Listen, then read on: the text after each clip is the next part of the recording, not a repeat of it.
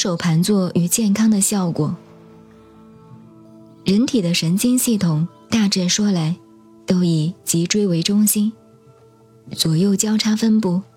随着意识的支配而发散为肢体感官的动作，犹如树木的枝条，依据它的中心树干向外分散而至于枯落。七支坐姿将手足加以盘曲，可使左右气血交叉散发。而归于原始整体的原极，等于说，采取这种姿态，可使左右的人体电能自身互相交流，既可减少散发的作用，又可自相调剂而恢复体能的原动。鸡肢的坐姿，因为双足盘踞，两手交叉，使四肢活动静止。便可减轻心脏的负担，